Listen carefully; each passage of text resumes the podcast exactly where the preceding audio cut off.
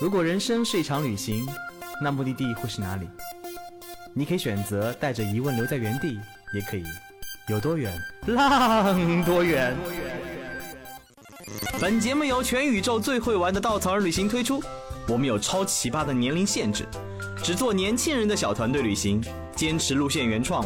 百分之八十五以上的队员来自于朋友推荐。关注稻草人旅行，和我们一起出发，爱上这个世界。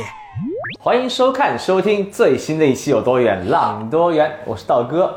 那个节目开头不一样了，有收看收听啊，因为我们是在 B 站跟喜马拉雅以及各大电台、各大视频网站同步上线我们的节目。嗯，呃，最近呢，关注道哥微博的小伙伴应该知道，哈，没有关注过出门右拐微博，点击我是道哥，我就可怜的巴巴的就六千多粉丝。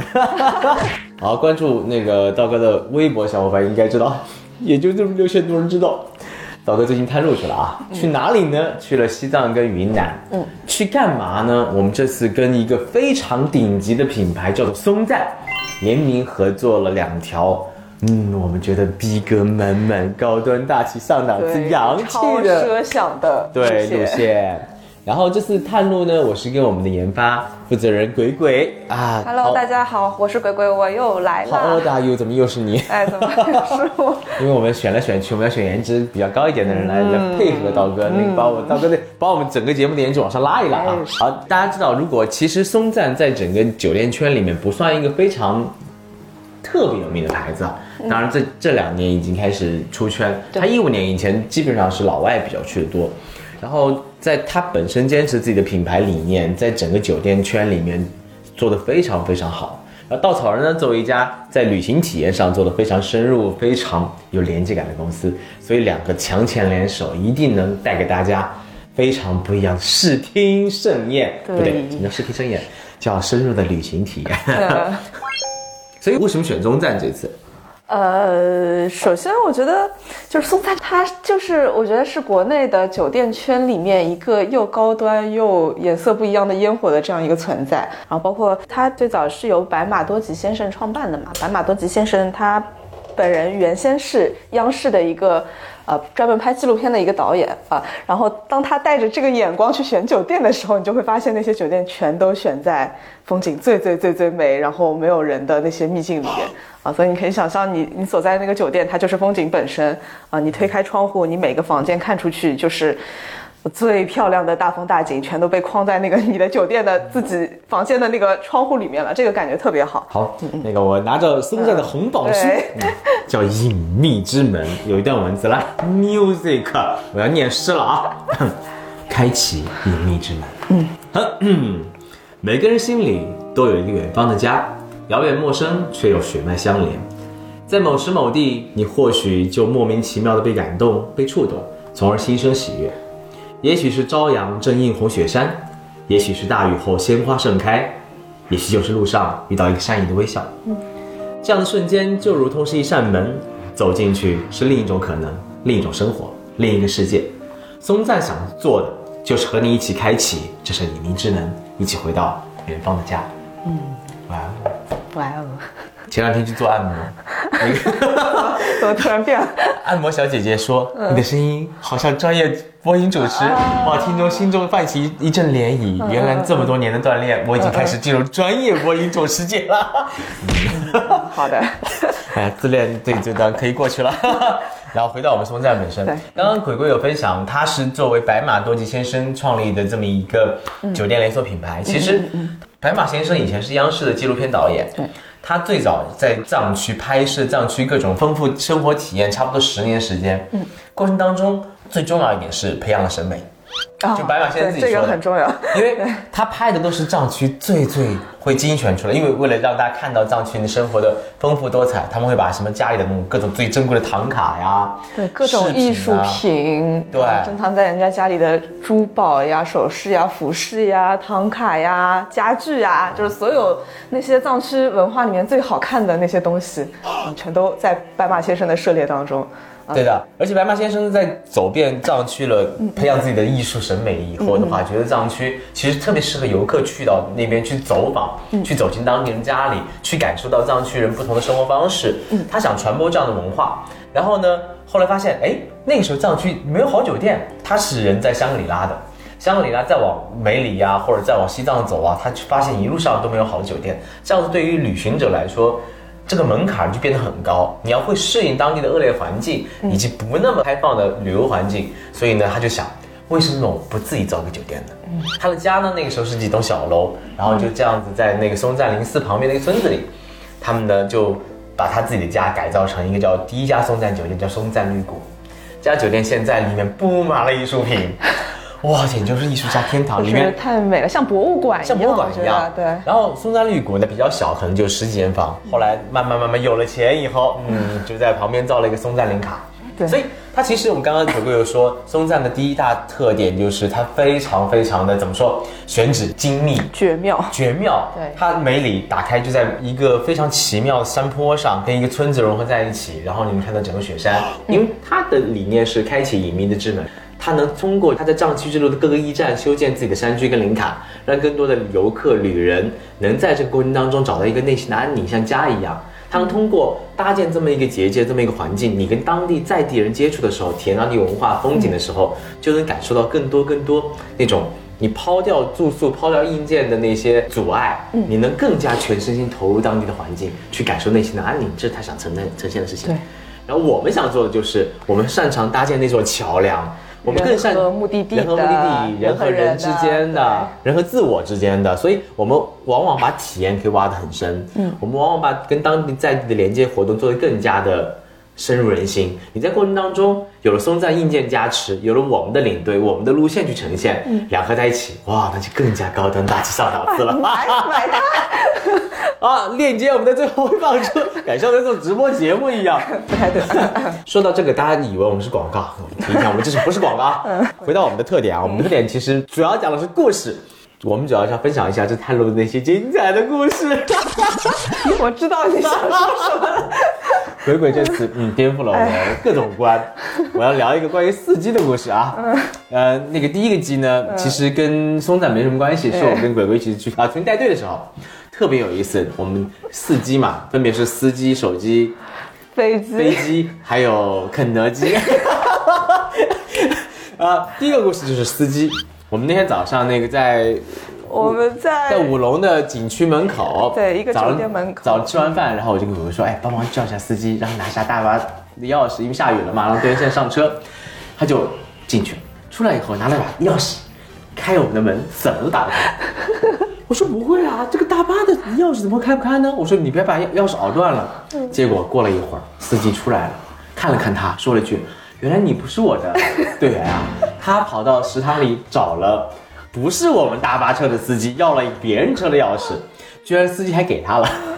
对他给我了，然后，哎，我们跟大巴司机相处好几天了，你怎么不认识人家呢？因为我我坐在司机师傅的后面，我看到的永远是他的后脑勺。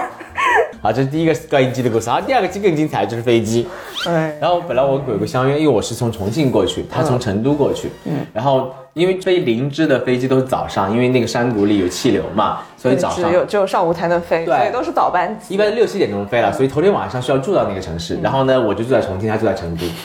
早上呢，我就屁颠屁颠的飞去了林芝，而且还还很很开心的拍到了南迦巴瓦。我去年林芝好几次没有看到过南迦巴瓦，但飞机上终于看见了。我还想分享给鬼鬼呢，结果下飞机以后，突然间，看消息来了，说老哥。我误机了，哎呀，这是我人生第一次误机，我我是一个不要立 flag，说不定上海很多次。呃，然后我那天咋的了？我我那天是早上六点五十五的飞机，确实挺早的，嗯啊，但是我也是很，就是很靠谱的，闹了一排闹钟，然后我就晚上早早的就休息了，然后第二天早上等我眼睛一睁的时候，我靠，已经。六点二十了，然后我就压根你的闹钟哪去了？我没有听到任何。你现在是阿根廷时间吗？然后等我打开的时候，闹钟全都整齐一排，全都被关掉了，啊，所以睡梦中的你就是那种我不要起来，闹钟哪里？它也有另外一种可能，叫做那个房间里面可能还有另外一个人。没有没有，嗯对，总之我就是完全没有听到闹钟的声音。然后等到我我看到闹钟的那个呃看到手机上面六点二十的时候，我是一个人啪从床上蹦了起来，然后牙也没有刷，甚至内衣都没有穿，我就直接裹了个外套，我就冲出了房间。然后我奔到了机场，那时候心里面还有一丝侥幸，叫做也许那个飞机晚点了，然后也许那个还会让我上啊。结果我的侥幸都落了空。最精彩是我到了林芝以后，我就我当时是正常人，不都是会改签一下航班，就算没有，第二天早上还可以再改签，再过来，或者是买个到拉萨的，我们那个坐个什么长途汽车过来了。结果呢，他告诉我，我包了一辆从成都到 林芝的越野车，我想。一商务车，商务车千多，公里，按照三幺八的这个速度，那不得开个几十个小时？他说没关系，司机跟我说明天早上就能开到。我说你被司机忽悠了，我很想采访一下你是怎么想的。哎呦，我首先我在那个值机柜台前，我整个人万念俱灰，啊因为我看了一眼，我我首先我肯定想，我不能这么不负责任，把道哥一个人撂在那里，对不对？说好了一起探路，我就想最早最快的，以最迅速的方式赶到道哥的身边，啊，然后我就看了一眼，当天肯定是没有戏了，飞灵芝已经都没有了，啊，然后赶紧看明天，然后看明天呢，然后掐指一算，我们。到了灵芝的机场，然后还要开车去波密，那怎么着也得第二天的下午才能到啊！而且机票的费用也不便宜，对吧？啊，然后我就看其他的那个方式，我在手机上搜啊搜啊搜，结果哎，就是莫名其妙找到了一个拼车的单啊，就是整个川藏线是时不时的会有这种拼车单，就是你司机师傅本来就要去拉萨办事或者是干活啊，然后他一路上就捡一些半当中要上车要下车的人，然后赚一些额外赚一些钱，然后我就点了这个拼车单，我就想我这个点我一个小时之后要走川藏线有没有可能性？基本没有，那我就下单吧，万一接了呢？你如果敢接我的单，我就敢上你的车，然后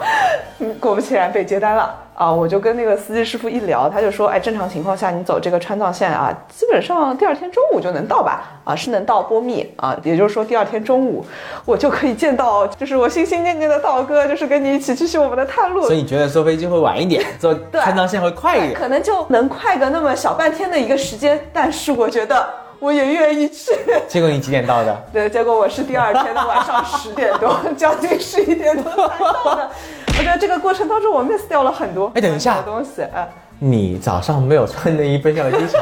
汽车来接你，是不是你全程没有穿？哎，是的，也没有刷牙，也没有洗脸我的。关注点好奇怪。就是哎，我觉得我平时生活中也是一个还蛮精致的人啊，但是在川藏线上，在那个车上，我整个人是蓬头垢面，然后全程吃土，坐车坐的生无可恋啊。啊，这是第二个机的故事啊。嗯对，第三个机呢比较简单，是一个手机。我们那个探路的第几天来着？第一天。嗯，对，当然，这是他的第一天，不是我第一天。我先说下第一天怎么回事儿。嗯，他还好没有出现。嗯，他第一天呢，探路的那个报告里面写了一个要我们去走一个嘎瓦隆天池的徒步天，天池徒步。结果那一整天我废在那个路上，从三千七百米走到四千三百米，还要下下上上，全程高原徒步。差不多海拔上升七百米，走了我二十四公里，二十四公里，我就一半天时间，于是我六个小时猛打猛算走啊上啊下啊上啊下，然后到了酒店我就瘫那里，然后我要假装自己体力很好，我就跟那个陪我探路的人讲，嗯，小 case 啦，easy 啦，回去以后捏我的那个腿呀、真的是，我还庆幸幸好你没有出现。我觉得冥冥之中上天自有安排，我宁愿坐三十几个小时的车。关键是那个徒步路线还没有被我们放弃行程，太虐了。嗯嗯啊，听说那个未来可以通摩托车，说不定也是一个方案哈。风景还的确挺美的，照片挺美的，实际上的那些大雾我什么都看不见，我只能看见隐约当中有两个池子，嗯，在山顶上啊。高原徒步真的很虐。好了，说回这一天，然后我们到我们徒步的第一天，然后我们走了一个叫折虎平川，嗯。是一个被松赞的当地管家发现的一个非常有意思的当地藏民们喜欢去里面朝圣的一个地方。对对，他们在修了一条路进去到冰川旁，为了修一个寺庙，嗯为方便跟他们的雪山神山亲近。嗯，然后走那条路徒步路线的时候呢，走着走着，突然间，各位跟我说，涛哥，我手机不见了。我说怎么回事呢？你手机不是拿着拿着？他说对，我就拿着拿着拿不见了的。然后我们就一路回忆，到底回哪里？他说稍微休息了一下，有没有可能掉进石头边？然后于是我们一路走过去，就开始看石头边，没有。结果在哪儿找到的呢？来，就是当当我已经放弃那个手机，我觉得我要重新买个新手机的时候，呃，然后嗯往前走，忽然之间，哎，在那里，他就安安静静的躺在路的正中间，没有任何征兆，他就躺在了那里。对啊，然后我们都在往旁边看。你们觉得匪夷所思，为什么会有一个傻子把手机丢在了那里？所以你是走着甩甩的，嗨嗨嗨，不是，哎，没没了。对，有有可能啊，这三季的故事，第四季故事，嗯，好像节目当中不太适合出现啊。这个好像不太适合，我们就咔把这个节目过去了。呃，一贯我们的风格啊。好，这是我们探路刚开始的比较那个狗血的事情。探路过程当中，其实也慢慢慢慢跟松赞有了更多的连接。嗯，除了我们刚刚说的，它的硬件选址很很绝妙，它的选材非常的用心。嗯，它其实更多理念很打动我。比如说，它其实整个布局很有意思。它大一点的，像度假村的叫松赞林卡它小一点的选址很绝妙的叫松赞山居，山居都很小，一般十几间房、二十几间房，最多就梅里山居三十一间房，还是按今年改建的。对，有的人喜欢林卡，因为那种度假的 feel；对。但有的人很喜欢山居，因为那种小小又在绝世隐秘的无人之境的地方，对，推门就是大风大景。啊。对，它整个布局到目前为止，好像加上正在造的三家，今年会修一共十三间。嗯，它布满了整个从滇藏线，从丽江开始，开始一直到拉萨结束。对所以你可以全程根据它的选址来走完整个滇藏线。你可以走香格里拉环线，你可以走整个藏藏东南的线，基本上它的选址就把整个这条线全覆盖了。然后说到选址以外的话，它最有趣的就是它本身的理念，环保理念。它在松赞来古山居，来古山居呢，来古的意思在藏语里面就是世外桃源的意思，就是你沿着波密那个然乌湖往里开开开开开，突然间进入一个全是雪山包围的这么一个村庄，周边全是冰川。然后他就在那个村庄里非常悄然的屹立在那个角度，而且其实它有一点很很奇妙的一点是，它的建筑很漂亮，但是呢，它很能融入当地，而且藏在那个环境里呢，你看不出来它是一个很他们有那个意识，就是他不想破坏原来那个村子他在视觉上的那种感受和格局，嗯。不要因为它突如其来有一个酒店，然后整个可能你你你你看上去这个村子就变了。啊而且来古山区最有趣的是，他为了当当时不想破坏当地的环境，他修建需要很长时间，所以呢，他做了一个很大胆的事情。嗯，他在上海用了一个德国建筑师做了一个整体房间，就是搭建好了整个房间里面布置好了、装修好了，整个模块建好了以后，用了二十一辆大卡车，四十二个集装箱，而且那集装箱呢，大家知道滇藏线有很多这种，呃，那个山路实施限高的，他呢就是从青藏线把四十二个集装箱运入过去，在当地用那个起重机把它组建好，像搭积木一样搭像起来，那种生态模块一样，像搭积木一个一个把它排好。他这样做的原因，其实只是因为我到了这样一个绝世隐秘的地方，我不想再在那边大动土木的去施工，去破坏当地的环境了，所以所有的施工都在其他地方，在上海完成。对，啊而且布槽也是，房间那些什么呃浴巾啊、床单呐、它的整个洗涤不在当地发生，它会早上六点送到波密，因为波密那边处理污水的那个情况比较好，为了不破坏当地环境，嗯然后那个晚上再送回来，所以整个那边就是完全生态一个小小家的感觉一样。对，然后我印象比较深的还有几个，就是我们在啊波密林卡的时候，我们在大厅里面吃饭啊，然后我你你会看到，就是它非常豪华的感觉，很 fancy 的那个大堂里面，呃，有一只小飞虫飞过，然后我们就问那个他们的一个负责人说，哎，这个怎么会有虫子啊？你们怎么这么好的酒店没有解决虫子的问题？然后那个负责人他本身也是藏族人，啊，他意味深长的说，呃，其实要解决这个非常简单，就杀生就好了啊，但是我们。不打算去做这件事情啊！如何把虫子活着 从这个酒店弄出去，才是一个 才是一个真正要解决问题。啊然后还有一个点是我们到塔城的时候，对吧？也是在那个房间有很好的视野，但是我们发现阳台前面就直挺挺的有一棵树，它就挡住了那个景观啊。然后。那我们就问了，就其实对酒店的景观最好的做法，那肯定就是把那棵树砍掉啊。但是人家不会去这样做，他宁愿把那棵树直愣愣的留在那里，他也不愿意去砍这棵树啊。让我觉得很有，哎呀，很有感触。它除了保护当地环境，它还有帮助当地经当地经济发展。对嗯它几乎所有的山居林卡用的员工都是当地人，而且最有趣，比如说来古山居，嗯，来古山居在里面来古小村里，那个村庄里面都是藏民。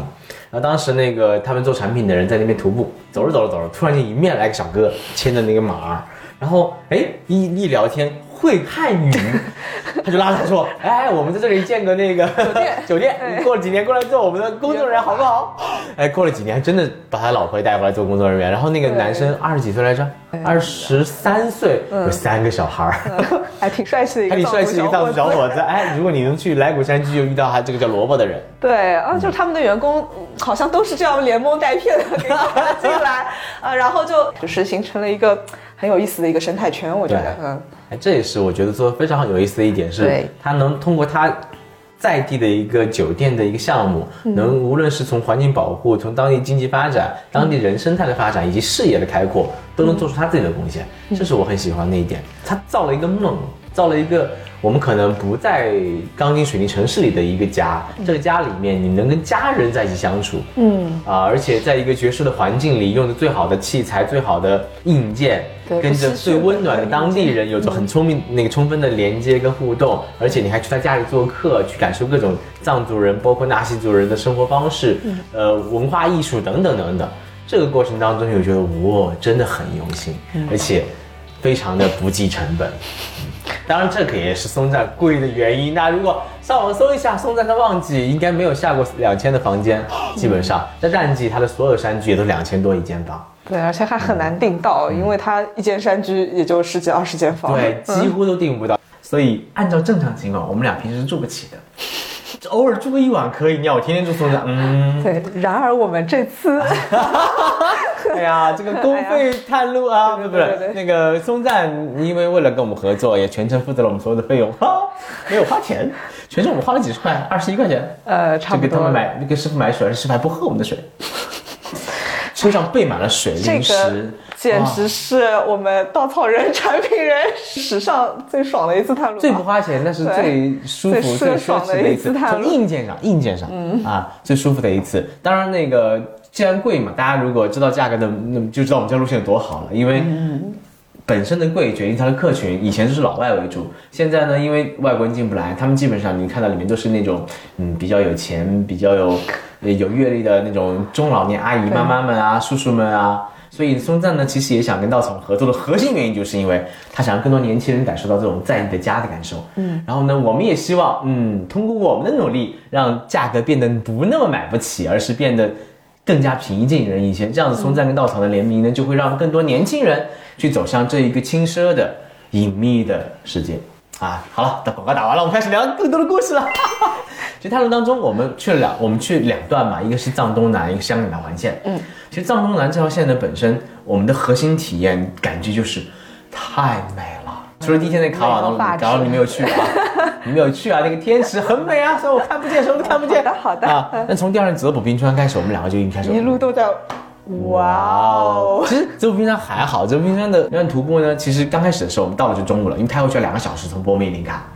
到那边以后，先我们的管家在地上铺了一个非常漂亮的野餐垫，嗯。拿出了那个从酒店精心准备的，牦牛肉跟饼，对还有酸奶水果，我们就开始躺那地方对着雪山吃牦牛酱牛肉，对吃完以后再往里面走。它整个过程当中穿过了一片森林、草场。呃，牧场进入最后的冰川雪山，而且最有趣的是有一只旺财，对，就我们中午在草地上野餐的时候，然后从那边来了一只狗子，一只旺财，我们叫它旺财，呃，就是有一点点藏獒血统的西藏当地可以常见的土狗，呃，然后它就眼巴巴的看着我们，然后我们就把我们吃的一些东西 剩下饼给它吃对，给它吃啊，这只狗很有趣啊，给它吃肉它不吃，它喜欢吃饼子。啊。然后这只狗狗呢，吃完了饼，它就特别的感念我们，大概是为了报恩或者是感激，然后所以下午的徒步，这只狗子全程都在充当我们的向导，而且还很熟路，它走前面看你不走，还蹲那它。就 对，它就趴在那边等你走过去，它就往前走，而且保持一定距离，就很很有那种领队的感感觉。对，而且它它还会。压队，就是我因为体力渣，然后我一个人走在后面，然后它那只狗子它还会过来关怀我一下，然后再走到队伍的最前面，大概全程陪了我们走了三四个小时吧。就进去出来嘛，对出来还带不同的路，对，哇，太太强了，。太强了，啊嗯，很有意思。如果下次谁去遇到那只狗子，再帮我一点饼吧。对，很感谢这位狗领队。啊，这段风景呢，我们已经很震撼了。嗯，结果第二天从那个波密到然乌那段路，哇，那应该是整个西藏最美的秋景。它这段我觉得它就是三幺八国道上面最美的这样这样一段，最精华的一段。嗯，然后我们从呃波密沿着帕隆藏布江往往前开啊，然后因为我们去的时候是秋天嘛，啊，整个叶子黄的黄，红的红，远处的雪山，然后还有奔流不息的河水。最有趣的是那天在车上，因为我们坐了一个奔奔驰商务车，嗯然后我们俩坐在中间，然后我们俩一直在聊那个工作工作，在说啊，在路线怎么做啊，在聊明年的新开发计划呀，哎去哪里太无聊看路啊，然后一边聊一边哇，然后玩了一会儿继续哎，明天怎么做，然后突然一看见哇，好分裂。那天就是不断在玩的过程，然后就在 在聊工作，然后这个过程当中我们一路下来就是在拍红叶，结果发现我们最后到了终点以后，哈，路上的风景算什么？对，算个毛线啊！因为我们看到了更美的、更让我们震撼的景观。我们从来古冰川，然后当时我们骑了骑了两匹马，然后我们来到一个地方叫做朵松措，是来古冰川里面一个非常隐秘的小点。它会经过从那个一片那个牧场，然后爬翻上一个山坡，然后翻上山坡绕过一个山坡山山脊，进入一个很忽然之间，忽然之间，对，眼前一片非常蓝色的那种湖面，对。周边都是雪山，雪山下面全是红叶，哇，那天真的是。太美了，然后我们俩词穷，就是完全不知道说什么，就是不知道。哇，哇，挖到后面就挖不动了，就坐那儿，哇就发呆吧，就是没有言语可以对没有言语。看到的风景。啊，嗯。就一直在这种感慨。嗯，而且你觉得，就是你你看不到，嗯，就你没有办法设想你有朝一日能能看到这样一个因为完全没有人的拍出照片来也，对，说实话，我觉得拍照片也不怎么好看，因为你嗯。无法感受那种全景的那种震撼。所以拍的照片我就看你是那样，但只有你眼前，当你身处在那片环境里面，尤其那片它其实是海拔不低的，嗯也有将近三将近四千米，4000多但是是马儿带你上去的，所以你没有耗体力。然后马儿带你上去的时候，而且还绕来绕去，绕来绕去，是你一直关注着我的屁股好疼啊！哎呀，马儿会不会跌下去啊？哎呀哎呀！突然间，眼前一片开阔，你知道那种高原的蓝天白云是非常清透的，整个天是离你很低的，然后那个空气清透到周边所有雪山像在眼前一样，没有一点杂质。雪山呢像纯净的雪山跟白云融为一体，然后那片湖蓝蓝的湖面被微风轻轻的飘荡着，所有山间的花丛、草丛跟树叶都是红色、黄色、绿色的五彩斑斓。个形容的真，这种这种层次感、斑斓感，你人融在那个环境里，你就像一片翩翩起舞的蝴蝶跟蜜蜂。哎呦，这个好矫情啊！哎，反正你就是你就是你作为一个人，你被折服了，你完全被对而折服到当时的环境，我们只能说哇，我也不知道说什么，而且也不想走。说再多的话都是词穷。对，都是词穷。就是享受那一刻就好了，整个世界好像仿佛只有我一个人，不，只有我我们两个人。哎，而且我们作为能写出稻草人各种矫情包装的人，在那个瞬间你找不到任何的词，太你找不到任何美了语句，你只能用眼睛让身体去融入那个环境，去让自己成为自然的一个部分。你不能说太多的话，你不能太多的思维，甚至你觉得你人在那个环境里面就适合发呆。嗯，对，包括我觉得其实整整个藏东区域它都是那样子的，对又低调又隐秘，然后没有什么游客，有大片大片的秘境，然后它是一个森林和冰川雪山的一个王国。因为为什么呢？是因为它很多的隐秘的地方路都不好。对，平时我们开大车的时候是很难找这个地方，而且它很多地方像波密染乌这段的景区。都是什么米堆冰川呐、还有什么什么，哎不重要，反正都是一些很大众的景点。一般的游客会在路上拍拍照，景点就走了。但你要往深入里面各种山谷里、各种村庄里开很久的小车，而且需要当地人带你去，你才能深入各各样各种山谷。而且三幺八国道这一段，从波密到然乌这一段，真是非常漂亮，都是那种很坚挺的雪山。嗯啊，很纵深的峡谷，所以整个落差也很也很好看，而且它海拔也不高，嗯，所以整个人的人的舒适程度也是很不错的，而且还有很多植被，所以就像西藏的江南的感觉一样，这一段非常非常漂亮，很隐秘，呃，往往被大家会跳过去，因为很多人去西藏旅行一般到林芝结束，或者再往日喀则走，往珠峰走，往阿里走，就就不往东边再走了，但对实际上那一段才是往东边走的人，往往是从什么成都或者香格里拉到到318拉三幺八的国道，然后在国道中间拍了拍照片就走了。对。其实你往周边的分岔路走，有很多很多很隐秘的、绝妙的、非常震撼绝世的秘境对对，这种绝世秘境也是我们这条路线想带给大家的。你能在住着很好的爵士的隐秘地理环境的松赞酒店，跟着松赞非常好的服务的管家，跟着到场的领队去挖掘，在这片土地是非常隐秘绝密的风景，这种大气风景，雪山也好，森林也好，冰川也好，湖泊也好，这种风景下。铺个野餐垫，吃个野餐，嗯，跟当地的藏民聊聊天，跟身边挂着牛铃铛的牦牛擦肩而过，嗯。旁边有旺财带着你的路，这种感觉，希望我们带给你的，你能在这个过程当中找到你内心那种对你其实一直你看自然是为了什么？其实你在给自己一个跟自己内心对话的一个时间和一个机会嗯，你我觉得就是通过大自然，其实大家会找到自己内心的那个东西，那份平静和安宁的东西。嗯，啊，教线已经在线上了啊，大家有有兴趣可以关注一下，价格嘛绝对比嗯松赞的，嗯，那个比很多渠道的要便宜很多，但是呢，是是它依然是一条很怎么说轻奢的路线，嗯啊，价格也在稻草人所有路线之上啊，所以大家嗯没关系，我们还有更多的那个 性价比更高的路线你可以选择。好，我们下期节目再见。拜拜。